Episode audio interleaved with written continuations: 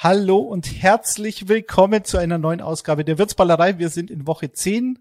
Wie bereits angekündigt, am äh, letzten Wochenende ist Emily dieser Tage für die NFL International unterwegs und zwar in Foxborough bei den New England Patriots beim Spiel Patriots gegen Browns begleitet da unter anderem die Kollegen von Pro7 und Sebastian Vollmer und deswegen also aus guten Gründen, ähm, äh, muss Emily ersetzt werden. Und mit wem könnte sie besser ersetzt werden? Durch wen als äh, Remolein? Hallo Remo, schön, dass du wieder dabei bist. Einen wunderschönen guten Tag. Äh, wir, also ich hoffe, viele von euch haben die Sendung am Montag verfolgt, als Podcast oder auf YouTube. Da war Rage Remo unterwegs. Und ich habe mir gedacht, so als Einstieg in die Sendung könnten wir äh, noch mal kurz über die 49ers sprechen. Nicht zwingend über das Spiel, das ist ja erst Monday Night, das werdet ihr dann in der Montagssendung äh, etwas ausführlicher, wird mhm. darüber gesprochen werden, aber auf Twitter hat ein kleiner Rant von John Lynch, dem GM der 49ers, die Runde gemacht und ein bisschen auch von Kyle Shanahan. Die haben nämlich Fred Warner in der Öffentlichkeit angezählt. Ähm, das war wohl eine Radiosendung und da hat es sich John Lynch nicht nehmen lassen, äh, über Warner so sinngemäß zu sagen, dass er ja einen fetten Vertrag hat und den muss er sich jetzt, ähm, den, den hat er sich verdient, dem muss er aber jetzt auch gerecht werden und er spielt nicht das, was wir von ihm erwarten. Und äh, Shannon hat es ein bisschen diplomatischer formuliert, er hat gesagt, wir müssen alle an uns arbeiten und der Leadership im Lockerroom, das erwartet er dann auch, dass jeder an seine Leistungsgrenze geht. Aber hältst du es für eine gute Idee, das Aushängeschild der Defense, die natürlich underperformt, das ist klar, aber eben in der Öffentlichkeit zu kritisieren.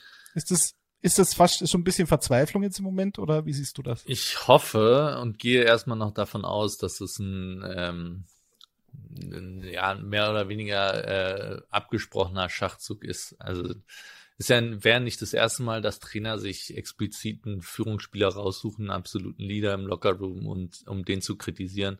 Ähm, wenn es das ist, finde ich es okay, weil ohne Kritik kommt man mit dieser Mannschaft aktuell nicht aus. Also kann sich keiner hinstellen und sagen, ja, haben, haben ein bisschen Pech gehabt. Nee, einfach viel Scheiße passiert, einfach nicht gut gespielt. Äh, Fred Warner, finde ich, fällt er jetzt gar nicht so dramatisch auf, als hätte der jetzt eine Katastrophensaison. Aber ähm, wenn das tatsächlich irgendwie völlig aus der Kalten kommt, dann wäre das problematisch, aber das kann ich mir eigentlich nicht vorstellen. Dafür sind äh, Lynch und Shanahan auch doch zu schlau. Sollten sie sein eigentlich, davon ja. müsste man ausgehen. Aber wenn man das halt vergleicht, keine Ahnung, das wäre so, wie wenn Pete Carroll Bobby Wagner anzählt. Ähm, ich, ja, wie gesagt, ich oder oder ähm, äh, Bruce Arians, Devin White. Also ich weiß nicht, ob das sinnvoll ist, aber es ist halt jetzt mal ein anderer Ansatz zumindest. Und Fred Warner spielt. Das Problem bei Warner ist, glaube ich, nicht, dass er weniger tackelt oder viele Tackles misst oder so, sondern er hat halt keine game-changing Plays, so wie letztes Jahr. Und er hat, glaube ich, noch keinen Sack. Er hat relativ wenig äh, Quarterback-Pressures im Vergleich zu 2020. Da war er halt sensationell. Und äh, gut, er hat, er, er lässt ein paar mehr Receptions zu, weil die Coverage ist ja seine Stärke, kann man sagen. Aber wie du schon sagst, es ist ja nicht so, dass er katastrophal spielt. Er war übrigens bei dem Lieblingsspielzug äh, Ino Benjamin, der Touchdown-Run von den Cardinals gegen Kirkpatrick, da war es wohl so, dass äh, Fred Warner den Pass verteidigen wollte, da, dadurch sich selbst aus dem, aus dem Play genommen hat. Und dann stand halt ein Defensive Back gegen das Monster Ino Benjamin. Also es sind eher so Kleinigkeiten, aber du siehst ihn jetzt nicht besonders kritisch, oder? Im Vergleich zu Nee, also wäre jetzt nicht der erste, bei dem ich anfangen würde. Ähm, aber wie gesagt, der Schachzug, mhm. äh, dann sich einen Leader rauszunehmen, ähm, ist ja auch nicht neu. Es zeigt ja auch der Mannschaft irgendwie, dass dann keiner, äh, keiner größer ist als die Mannschaft. Und ähm, ist im Basketball Greg Popovich beispielsweise hat das immer liebend gern gemacht. Der hat sich immer in seinen Teams dann mhm. äh, Tim Duncan meist rausgenommen und hat gesagt, ja, auch der muss besser spielen und hat immer explizit halt einen Führungsspieler genannt. Das ganze Team kritisiert, aber einen Führungsspieler rausgenommen. Oder auch immer viele, oh, da kriselt's, aber es ist dann halt äh, also wenn es so eine Beziehung gibt, dann verstehen die Spieler es auch oder es sollte zumindest dann gemacht werden, wenn der Spieler das auch versteht. Weil ähm, ja. es kann schon ein Signal an die Mannschaft auch sein, ähm, wie gesagt, wenn's, wenn Fred Warner das jetzt auch äh, quasi gelesen hat und vorher noch keine Kritik gehört hat, dann wäre das sehr fragwürdig alles. Warten wir es mal ab. Es muss irgendwas passieren, glaube ich, bei den 49ers. Da haben wir ja in der Montagssendung schon drüber ja, gesprochen. Da ist doch mit den Rams kommt doch jetzt der perfekte ja. Gegner, um ein bisschen. Ja, der perfekte. ja, natürlich. Weil die Rams haben ja schön einen auf die Mütze bekommen letzte Woche, überraschenderweise. Das war jetzt keine Sensation, aber zu Hause gegen die Tennessee Titans oder wie Dan Hanses von äh, NFL Network sie nennt, die Tennessee Titans. Und damit wären wir bei unserem ersten mehr. Spiel. Nicht mehr. Nicht mehr, ja. Momentan zumindest ja. nicht. Und äh, auch zu Recht nicht, weil die Tennessee Titans haben jetzt ähm, fünf Spiele in Folge gewonnen. Die letzten vier Siege waren gegen die Bills, Chiefs, Colts und Rams. Und sie sind dieses Jahr schon 6 zu 0 gegen Teams, die letztes Jahr in den Playoffs standen. Und die letzten vier Gegner standen auch letztes Jahr in den Playoffs. Und sollten sie die Titans jetzt gegen die New Orleans Saints zu Hause gewinnen, dann würden sie den, äh, oder würden sie das erste Mal seit 2003, damals waren es die Philadelphia Eagles, mal wieder äh, fünf Spiele in Folge gegen äh, Playoffs-Teams aus der vorangegangenen Saison gewonnen haben. Die Saints übrigens auch nicht so schlecht äh, in dem Bereich. Die sind äh, 2021 bei 4-0 gegen solche Gegner. Also sie haben gegen die Packers gewonnen, gegen Washington, die Seahawks und Tampa. Also ein absolutes Spitzenspiel, oder? Ja, oder nicht? Ja, auf dem Zettel schon. Aber dieses Seahawks, ich, also das ist für mich das merkwürdigste Team äh, dieses Jahr, weil ich hätte auf die kommen wir ja noch. Oder meinst du die Titans? Nee, die, äh, die Saints. Ach, die Saints. Okay, du hast Seahawks gesagt, so. aber die sind auch merkwürdig. Ja, das ist das der freudscher Versprecher. Aber ja, genau. ähm, nee, die, die Saints sind ein absolut merkwürdiges Team, finde ich, weil die haben mich also außer im ersten Spiel gegen die Packers, aber das weiß man auch nicht so richtig, was da los war. Aber danach hm. finde ich kein Team, was jetzt überzeugt jede Woche, aber trotzdem Spiele gewinnt. Und ich habe ich weiß nicht, ob es letzte Woche war oder die Woche davor oder immer wenn ich den Rekord der Saints sehe, kann ich so, hä?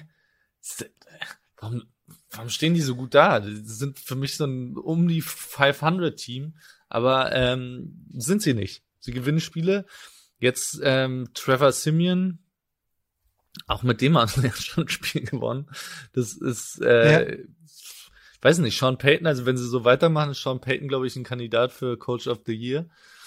Ähm, mhm.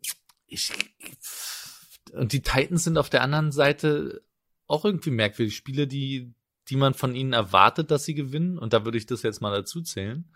Ähm, verlieren sie gerne mal und äh, dann gegen, gegen Gegner, wie gesagt, sie sind eigentlich vielleicht, sind die absoluten Super Bowl-Kandidaten und die Titans sind vielleicht ein, ein Tier drunter. Äh, hatte man vor den Spielen, jedenfalls hätte ich gedacht, dass die Rams gewinnen. Ich hätte auch gedacht, dass die Bills gewinnen gegen die Titans, aber da sahen die Titans aus wie absolute Top der Liga. Und ähm, deswegen finde ich das so schwer, dieses Spiel äh, zu tippen, weil es zwei Teams sind, die irgendwie alles anders machen, als ich von denen erwarte, immer Spiel für Spiel. Ja, die Titans, also die haben jetzt schon eine gewisse Konstanz und man muss schon sagen, dass es momentan echt, also nicht eigentlich, sondern de facto das beste Team der AFC ist. Also das hatten wir ja auch schon das Thema, wer will denn jetzt in der AFC? Ist kein Team dabei, das, das sich irgendwie so richtig wehrt und da mal eine gewisse Konstanz reinbringt. Daraufhin haben die Titans dann Monday Night gewonnen gegen die Rams. Nee, das war Sunday Night, Entschuldigung. Ähm, ja, und haben jetzt fünf Spiele in Folge gewonnen. Wer halt absolut monstermäßig performt, ist die Defense. Ähm, Kevin Byard hat jetzt, glaube ich, schon sechs Takeaways äh, in der Saison. Ich meine, dafür ist er bekannt. Er hatte eine Fumble Recovery und einen Pick Six, also nach der Fumble Recovery auch einen Touchdown gemacht. Ähm, und also von ihm kann man es erwarten, aber ansonsten Harold Landry hat jetzt schon, äh, ich glaube, neuneinhalb Sacks. Äh, Jeffrey Simmons hatte letzte Woche drei Sacks, der Defensive der Tackle. Ist sensationell. Ehemaliger First Round Pick. Und ähm, ich glaube, die Titans haben natürlich einen großen Vorteil schon mal per se, weil Elvin Kamara ausfällt. Wenn Kamara gespielt hätte und auf der anderen Seite die Titans ja bekanntermaßen ohne Derrick Henry spielen müssen, äh, auch für die nächsten Wochen und vielleicht äh, ihn in den Playoffs wieder zurückbekommen oder auch nicht, ich glaube, da hätte ich den Saints eine, eine gute Chance gegeben. Ohne Camara wird's schwer, weil da haben wir jetzt noch Mark Ingram. Äh, ich weiß nicht, ob Mark Ingram den Titans so viel äh, Furcht einflößt.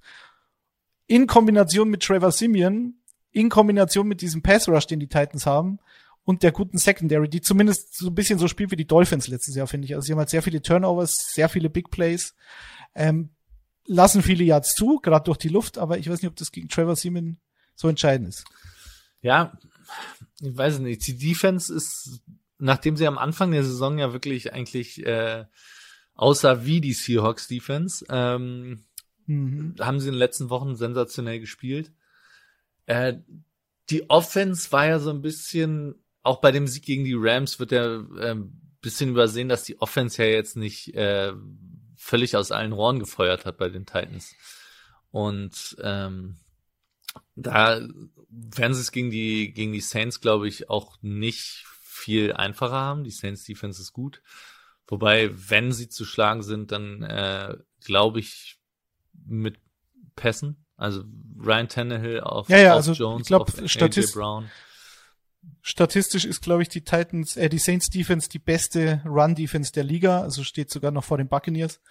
Also mit Adrian Peterson, Jeremy McNichols und Donta Foreman weiß ich nicht, ob, ähm, ob das Fantasy der Schlüssel zum Sieg werden. ist.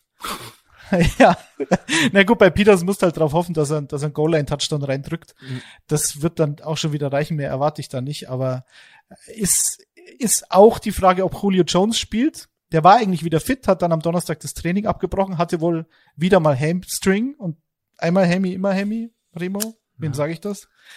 Und dann kann es natürlich passieren, dass AJ Brown gegen Marshawn Lattimore spielen muss, und zwar ausschließlich. Und auch dann bin ich skeptisch, ob die Titans da den Ball groß bewegen können. Ich erwarte mir also ein Low-Scoring-Game. Ähm, ja. Was wäre denn dein, dein Tipp? Es wird eng, aber auf, auf wen zählst du? Ähm, so wie die Titans aktuell drauf sind, und ich kann mich nicht dazu durchringen, auf ein, äh, auf die Saints zu tippen mit Trevor Simeon und ohne Camara. Ähm, sage ich, das wird ein 20 zu 17 für die Titans. Okay, ich sag 17, 14 Titans.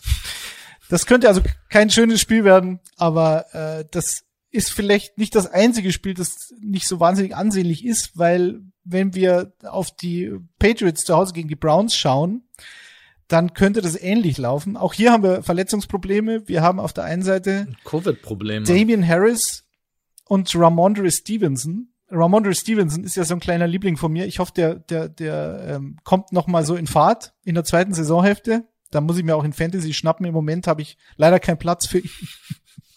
da sind zu viel Bi-Weeks. Aber Stevenson und Damian Harris sind letzte Woche kurz vor Schluss gegen Carolina mit Gehirnerschütterungen raus. Und so wie es aussieht, werden sie beide wohl nicht spielen.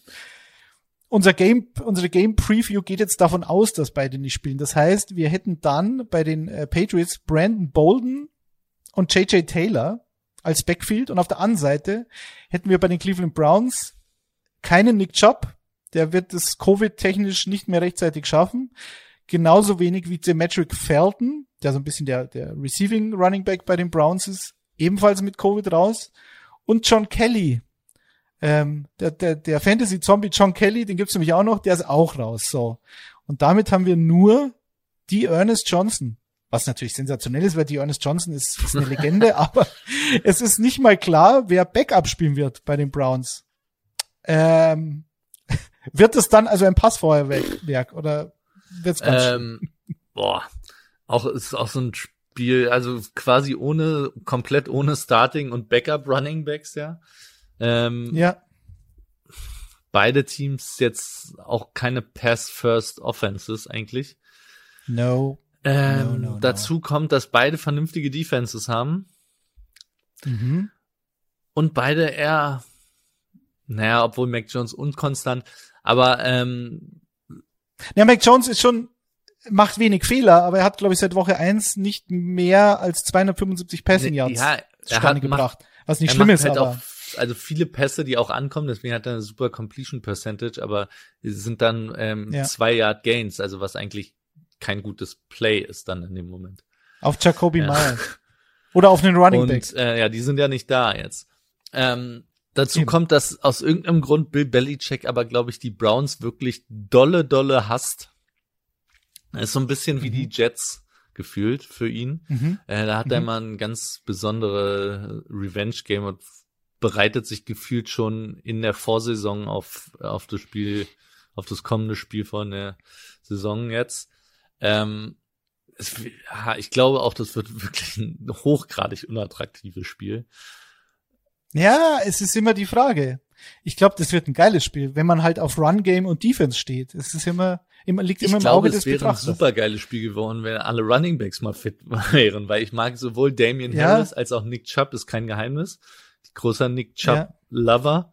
Ja, ja, ähm, ist bekannt. Aber so Dearness Johnson auch ein super Typ.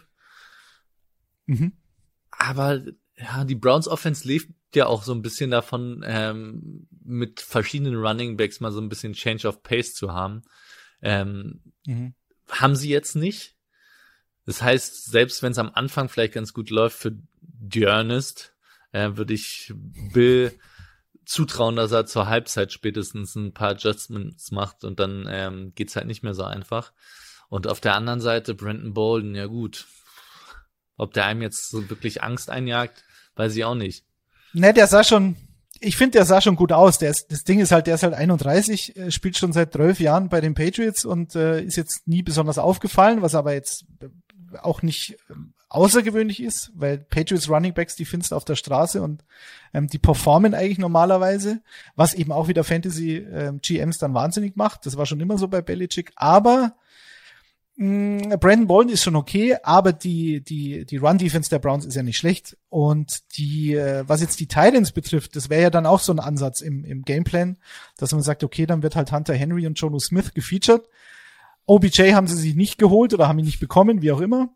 Und deswegen ist halt die Frage, wie wollen die Patriots den Ball bewegen? Owusa Cora Moore, also auch einer deiner und Emilys Lieblingsspieler, da habt ihr, das habt ihr gemeinsam schon, äh, wird wieder spielen, so wie es aussieht. Das heißt, das dürfte dann gegen die Titans zumindest nicht unwichtig werden aus Sicht der Browns. Und ich sehe da einfach äh, die Browns vorne, weil sie halt einfach die mit Abstand beste Rushing Offense der Liga haben, haben schon über 1400 Yards erlaufen ähm, erreichen im Schnitt über fünf Yards pro Lauf, egal wer Running Back spielt. Und ohne OBJ Giannis Johnson ist die Offense ja, äh, Wahnsinn. Ja. ja, genau. Das kommt dann noch dazu. Also, äh, ich wollte noch sagen, Dennis Johnson gegen Denver hat er ja gestartet. Da war ja eine ähnliche Situation. Da sind ja auch Chubb und Hunt ausgefallen und Felton war zwar da, aber nicht wirklich ähm, zu sehen. Und hatte da 146 Rushing Yards und Touchdown gegen eine vermeintlich gute Broncos Run Defense auch. Also ich habe da absolutes Vertrauen in Johnson und durch die Luft, ja gut, Jarvis Landry ist unauffällig, aber wie du schon sagst, bei den Browns geht's jetzt mehr um die Rolle. Jeder hat seine Rolle. Es wird keiner gefüttert. Ich glaube, die meisten Targets hatte Landry, das waren aber auch nur fünf. Und, und Peoples Jones, der Receiver, genau, aber der hat halt dann drei Targets und zwei davon fängt er für 80 Yards und Touchdown. Also das ist ja jetzt auch keine Konstante in der Offense. Deswegen wird es über den Lauf gehen, ganz einfach. Ja. Zu 100 Prozent. Glaube ich auch.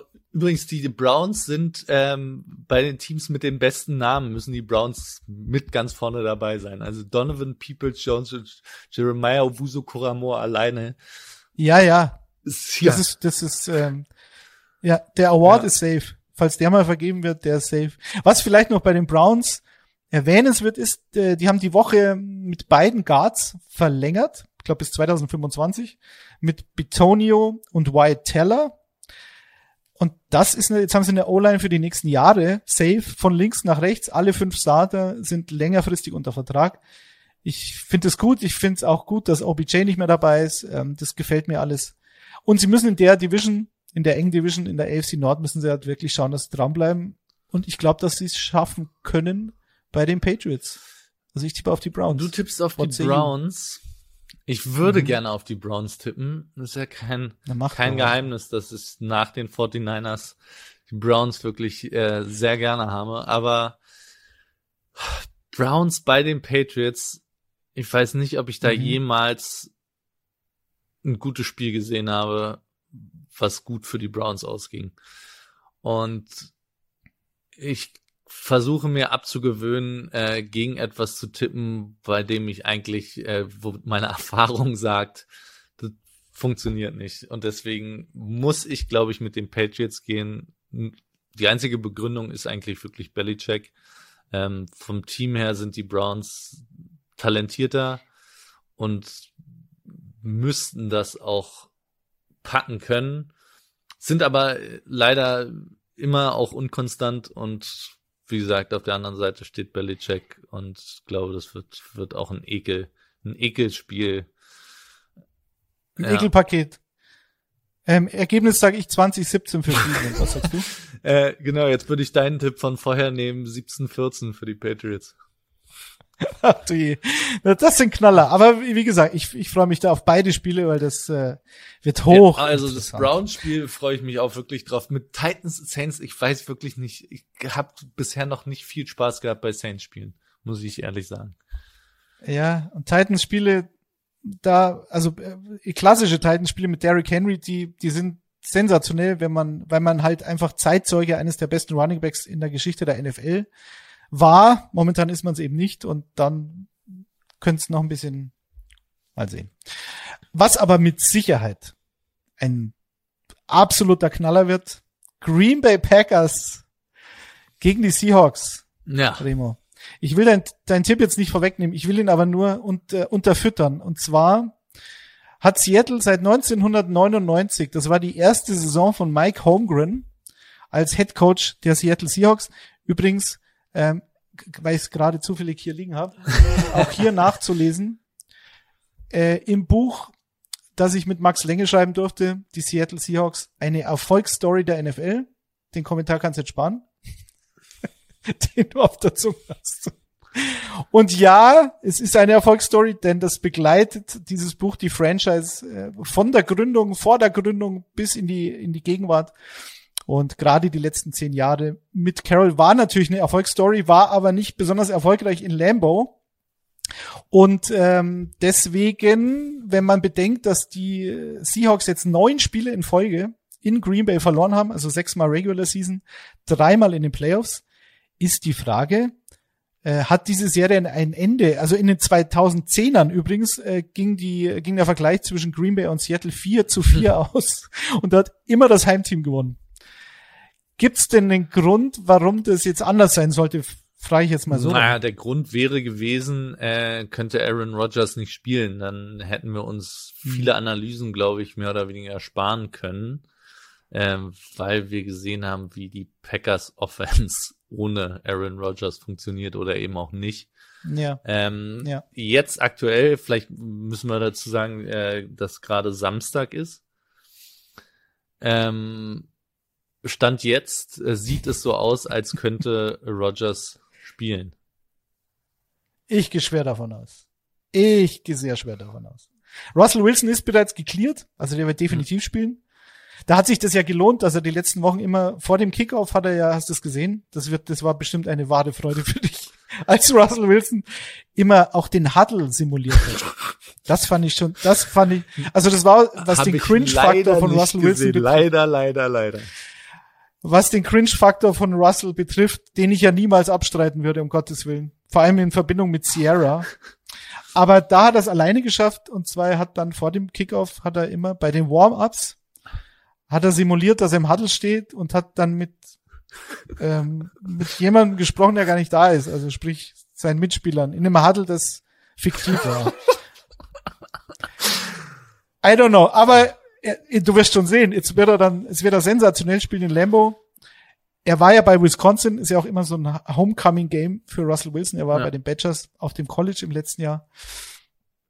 Also ich bin, ich bin optimistisch, muss ich sagen. Also ich weiß nicht warum, aber ich, ich habe irgendwie ein gutes Gefühl, aber das kann auch an, mein, an meiner Kappe liegen diesmal. Also ich bin ja sehr pragmatisch, was die Seahawks betrifft, meistens, aber diesmal, ich weiß es nicht. Ich, I don't know. Und es ist ein entscheidendes Spiel. Also das, wenn sie das jetzt verlieren, dann kannst du einen Deckel drauf machen auf die Saison. Vielleicht kannst du ihn sowieso schon machen, aber dadurch, dass die Rams halt jetzt überraschend verloren haben und gezeigt haben, dass sie zumindest schlagbar sind, äh, Arizona hat es noch nicht gezeigt, dass sie so verwundbar sind, aber okay, da ist Kyler Murray halt ähm, relativ angeschlagen momentan. Man weiß nicht, ob er spielen wird.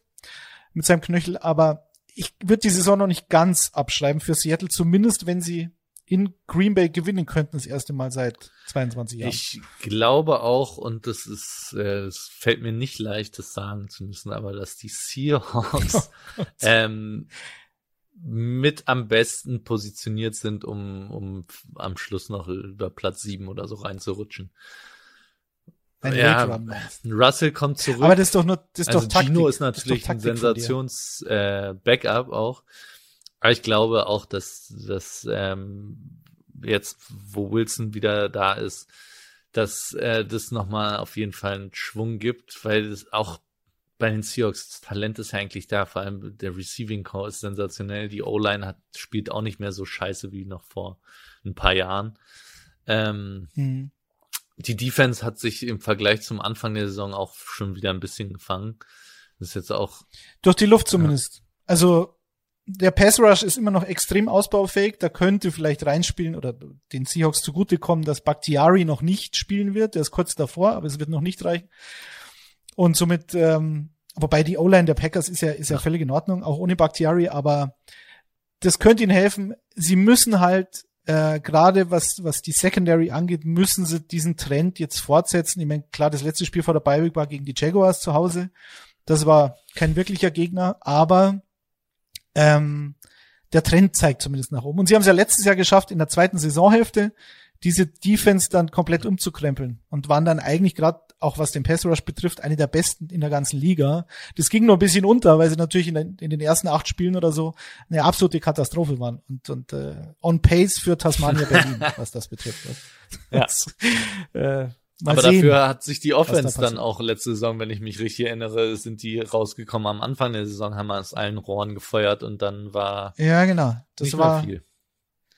Das war diametral, sagt man glaube ich, oder? Die Entwicklung zwischen Offense und Defense. Man, man merkt.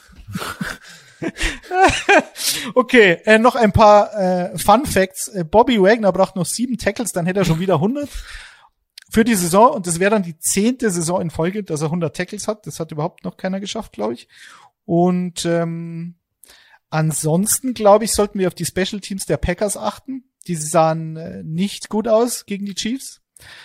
Und äh, äh Mason Crosby hat jetzt vier, nur vier der letzten zehn Field Goal Versuche verwandelt. Davor aber 27 ja, am Stück. Der das hat, äh, aber ja, irgendwie ist der Wurm drin bei dem. Bei den Special Teams, ich glaube, mhm. dem wurde so der Kopf gewaschen. Ich kann mir nicht vorstellen, dass wir nochmal so ein Katastrophenspiel sehen von den Special Teams. Ähm, mhm. ich, kann auch ehrlicherweise nicht genau sagen, was ich äh, von dem Spiel erwarte, ob ich ob es ein High-Scoring-Game wird, Low-Scoring-Game, könnte, könnte auch kein hübsches Spiel werden.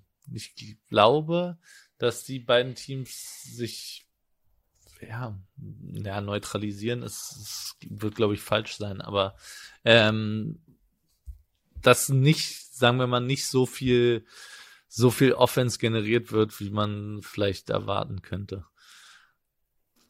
Ja, ich. du ich sagst, es wird ein High-Scoring, sag, die ja, feuern sich das kann nicht, wir können nicht drei, drei Spiele besprechen und das wird alles Low-Scoring, das ist ja furchtbar. Ich gehe, ich gehe davon aus, das wird High-Scoring, ich glaube, das wird sehr dramatisch. Wahrscheinlich wird es ein klarer Packers-Sieg, aber es ist mir jetzt wurscht. ich habe einmal ein, in jeder Sendung eine Bold Prediction drin. Meistens klappt's nicht. Letzte Woche oder vor zwei Wochen hat's gut geklappt. Äh, ja, aber in dem Fall habe ich einen Grund. Ja, ehrlicherweise finde ich es aber auch nicht zu bold, auf die auf die Seahawks zu tippen. Die Packers, naja. klar, der Rekord spricht äh, für sie, aber sie haben jetzt und sie ja, sind fit. Aber sie haben jetzt auch nicht, sind alle äh, wieder da jetzt, auch nicht die, die Killer-Teams geschlagen, muss man auch sagen. Naja, sag das mal den Packers-Fan. Ja. Entscheidend ist auch ein Platz. ja. ja. Das Runde muss ins, äh, ja. nee, war andere Sportart, macht ja nichts. Ja, und sie haben halt gegen Arizona gewonnen, das gebe ich ihnen auf jeden Fall. Also das darf man, äh, das war für mich so ein, so ein, äh, so, ein, so eine Benchmark für die Packers in der Saison, das gebe ich ihnen auf jeden Fall und dafür verdienen sie allen Respekt, weil sonst wäre die Geschichte ja wieder losgegangen. Die, dieses Narrativ, was letztes Jahr auch schon immer äh, das Thema war, ja, die Packers, die sind ja nicht überzeugend und sind das schlechteste Team mit dem besten Rekord. Also für so einen guten Rekord sind sie ein schlechtes Team, bla bla bla. Jetzt warten wir es mal ab. Wenn sie jetzt wieder so einen ähm, überzeugenden Sieg gegen Seattle zu Hause haben, dann sind sie auf jeden Fall in der NFC wieder absolut vorne ja. mit dabei. Ich bin gespannt. Wie gesagt, Waldes Scantling und Konsorten, die sind, Aaron Rodgers wird zurück sein. Bakhtiari fehlt zwar noch, aber das, glaube ich, ist noch zu verschmerzen. Ähm, man muss schauen, die Secondary, Jair Alexander, wenn der dann wieder fit ist, das sieht alles nicht so schlecht aus und die, die Defense war ja absolut überragend gegen Kansas City. Sie haben es ja nicht wegen nee, der Defense verlassen. Die Defense sowieso äh, einige, also auch trotz des Ausfalls von Alexander, die Packers Defense mhm. bislang echt stark. Ähm, ja. Was tippst du denn? Wer wird laufen bei Seattle? Das wird noch eine Frage sein, ob das Laufspiel funktioniert. Chris Carson wird out sein. Das hat dann Carroll doch verkündet. Da hat er sich auch wieder widersprochen. Dreimal in zwei Tagen. Wie es aussieht und so. Aber er hat, älter, ich, ja, über 70 ja, ist der Mensch. Also. Aber, also, Alex Collins ist jetzt kein riesen Downgrade, finde ich. Der scheint jetzt einigermaßen fit zu sein nach dieser Bye Week. Der hat ja Leiste gehabt.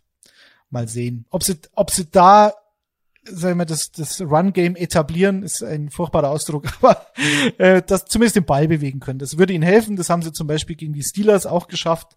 Das haben sie zwar in der Verlängerung verloren, aber das lag halt auch daran, dass Russell Wilson nicht dabei war. Gut. Auf wen tippst du denn dann? Ähm, Im Endeffekt. Ah, ich würde am liebsten unentschieden tippen. ja, dann mach doch. Ja, na. Doch. Ich sag, das wird ein 27 zu 23. Ja, für die Packers. Ich sag 28, 27 für Seattle. Und jetzt kommst du. Äh, letztes Spiel. Sunday Night Football. Las Vegas Raiders bei den Raiders ist gar nichts passiert die letzten Tage. Ich bin wundert mich ein bisschen.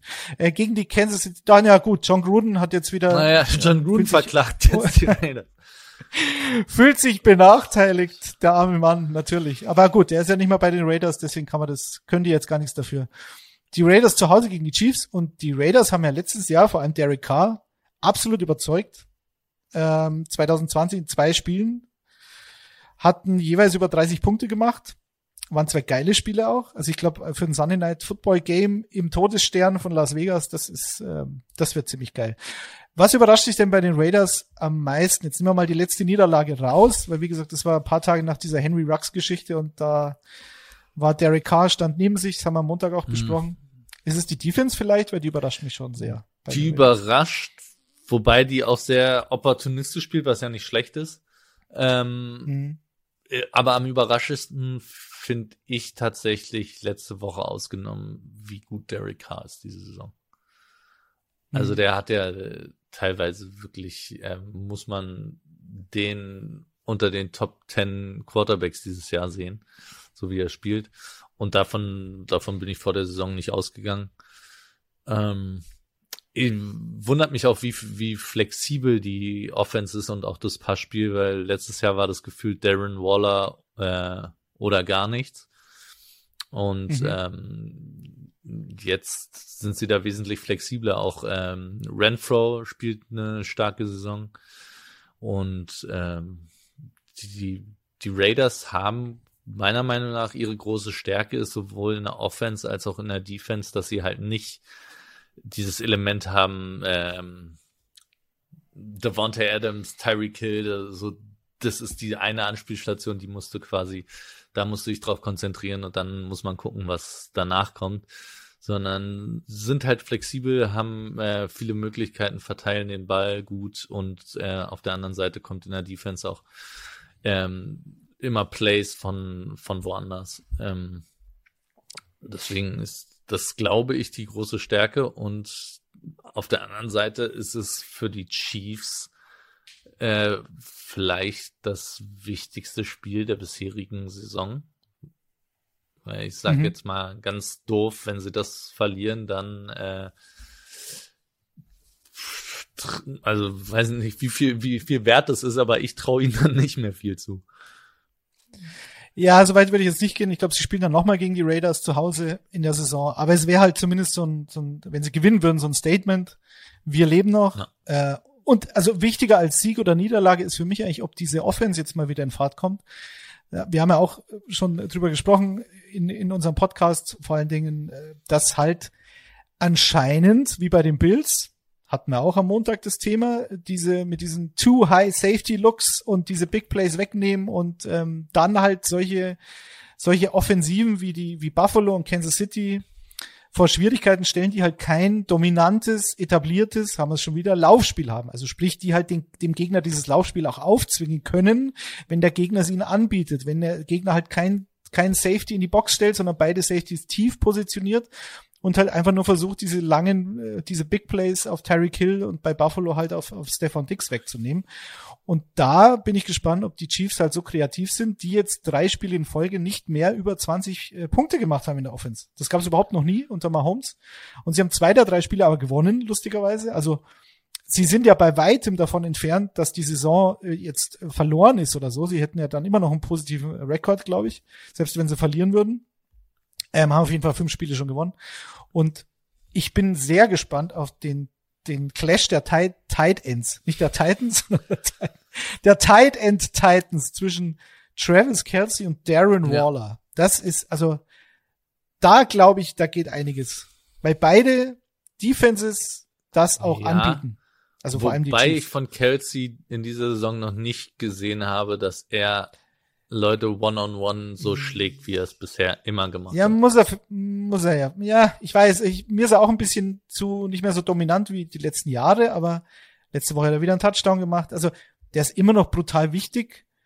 Was halt nicht passieren darf, ist diese Statistik von Tyreek Hill wie letzte Woche. Also, ähm, zweistellige Anzahl an Targets, aber die Hälfte davon halt so 50 Yard Bomben und die andere Hälfte kurze Pässe und dann mach was draus. Hat er halt nicht gemacht. Mhm. Hat er oft genug gemacht. Ich glaube, über die letzten sechs Spiele hat er im Schnitt zwölf Targets. Das ist ja das ist völlig absurd. Ja. ja. Also ich glaube nicht, dass die Raiders ja aktuell keine Nummer zwei. Das ist ein Riesenproblem. Hatten sie aber letztes Jahr auch nicht. Und vorletztes Jahr hatten sie Sammy Watkins, aber auch erst in den Playoffs. Also plus Demarcus Robinson, Pringle, äh, Nicole Hartman, die machen halt diesen Sprung nicht, den man halt genau, erwarten und gefühlt konnte. war aber in den letzten Saison immer zumindest jedes Spiel einer von denen ähm, eine ja, ja, valide genau, Nummer stimmt. zwei. Und aktuell ja. wird Hartman angeworfen und ähm, muss noch seine Butterstulle wegwerfen äh, kurz vorher und dann fängt er nicht. Ähm, das, ja, ich weiß nicht. Die, die, dieses Outgefigert ist mir immer ein bisschen zu viel. Ähm, ich glaube, da sind mehrere Faktoren da. Out, outgefigert. Ja, das, Achso, out, figure out. Ja, ja, davon outgefigert. Jetzt gesprochen verstehe. wird, dass die, dass die Chiefs Defense jetzt äh, entzaubert ist quasi. Äh, die, die Offense. Offense. Äh, hab Wortfindungsstörungen heute Morgen. Ja. Macht nix. Ist ja auch früher Morgen. ähm, und da hast du Tyreek Hill wird halt jetzt immer eigentlich mit einem drüber noch äh, verteidigt, mit einem Safety. Und ähm, mhm. wie gesagt, wenn, wenn Kelsey dir die 1 gegen 1 nicht mehr ähm, konst der hat ja letztes Jahr jedes 1 gegen 1 mehr oder weniger gewonnen. Und äh, wenn er das halt nicht macht und du dann keinen hast, der irgendwie mal äh, Kapital schlägt aus einem 1 gegen 1, also weder Hartman noch Pringle noch irgendwer machen das ja diese Saison irgendwie, dann wird's schwer. Dann hast du mehr oder weniger zwei Anspielstationen, die du dir immer angucken kannst, die beide nicht die Freiheiten haben oder die Windows haben, die sie in den Saisons vorher hatten. Und dann hast, kommt dazu noch, dass dein Quarterback auf jeden Fall irgendwie in, in einem kleinen Slump zumindest ist. Und dann wird aus der explosivsten Offense der NFL die Chiefs, die wir jetzt sehen. Und sie haben halt, das ist eigentlich das Hauptproblem, wenn das dann alles so ist, wie es ist, dann haben sie halt kein Laufspiel, wo sie sagen können, okay, dann stellen wir halt genauso wie die Bills. Wie gesagt, die Bills haben Singletary oder Moss. Die Chiefs haben eigentlich Edward Zeller, der fehlt jetzt schon einige Wochen. Das heißt, sie werden jetzt wieder mit Daryl Williams da als Running Back 1 in das Spiel gehen und das ist zu wenig. Auf der anderen Seite sieht Josh Jacobs richtig gut aus, finde ich. Also der, der sah letzte Woche so gut aus, wie ich das letzte Mal, glaube ich, so als Rookie gesehen habe. Also fast sechs Yards pro Lauf, was keine entscheidende Statistik ist, aber Ich finde, er sah gut aus. Kenyon Drake. Ähm, interessiert dich ähm, im Fantasy Football vielleicht? Der äh, sollte zumindest ein paar äh, Receptions haben. Also ich glaube, das Laufspiel, da sehe ich den Vorteil bei den Raiders. Das wird aber nicht entscheidend sein. Entscheidend ist für mich eben zum einen, dass Darren Waller, glaube ich, ein Monsterspiel machen wird gegen die Chiefs, die gegen Titans eine Katastrophe sind, unter anderem. Und ich glaube, dass Hunter Renfro, wie du schon sagst, der ist auch wieder für acht bis zehn äh, Receptions gut und 15 Targets, mal leicht übertrieben, aber Outside Receiver haben sie keine. Das ist ähm, Say Jones und Brian Edwards. Brian Edwards hat keine Separation 0,0, also der, der ist immer gedeckt sozusagen. Das mag Derek Carr nicht. Das ist nicht seine Stärke. Und Say Jones ist halt ein, ist halt ein Jack. So. Also müssen sie über die Mitte kommen. Und ich glaube, das können sie aber auch. Deswegen sehe ich die Raiders. Du siehst die Raiders vorne. vorne. Äh, und die schon Jackson haben sie auch noch. ähm, Big Play. Big Play, Jacks. Ähm, ja. ja.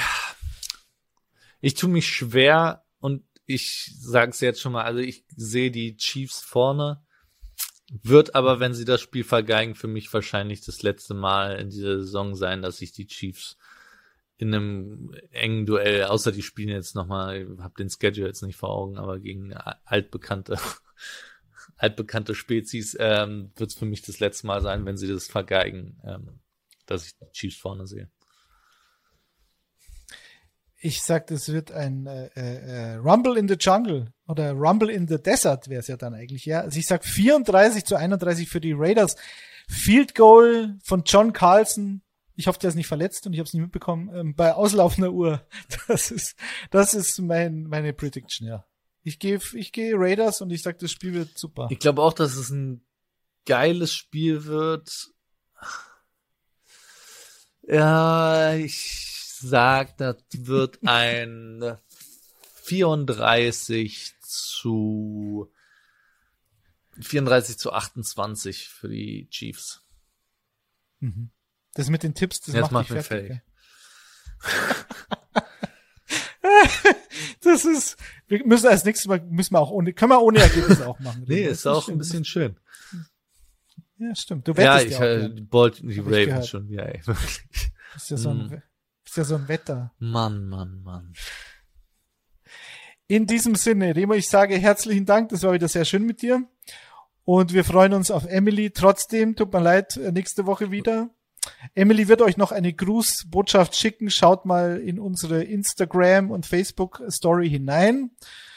Äh, direkt äh, aus dem Gillette Stadium oder davor, wie auch immer. Und äh, wir wünschen euch eine Happy Week 10. Ein paar Upsets, so wie letzte Woche, vielleicht nicht ganz so viel, aber genau. Äh, das ist immer für Fantasy auch nicht so gut, weil dann immer Dinge passieren, mit denen man nicht rechnet. Deswegen, äh, es war mir ein bisschen ja, zu much. Mir war es auch zu much, much letzte Woche. Ich würde ein bisschen, ja. bisschen mehr Favoritensiege wären auch mal okay. Okay, in diesem Sinne, äh, Sieg für die Seahawks, das wäre dann amtlich. Ja. Ähm, vielen Dank und wir sehen uns nächste Woche. Ciao, Tschüss. ciao.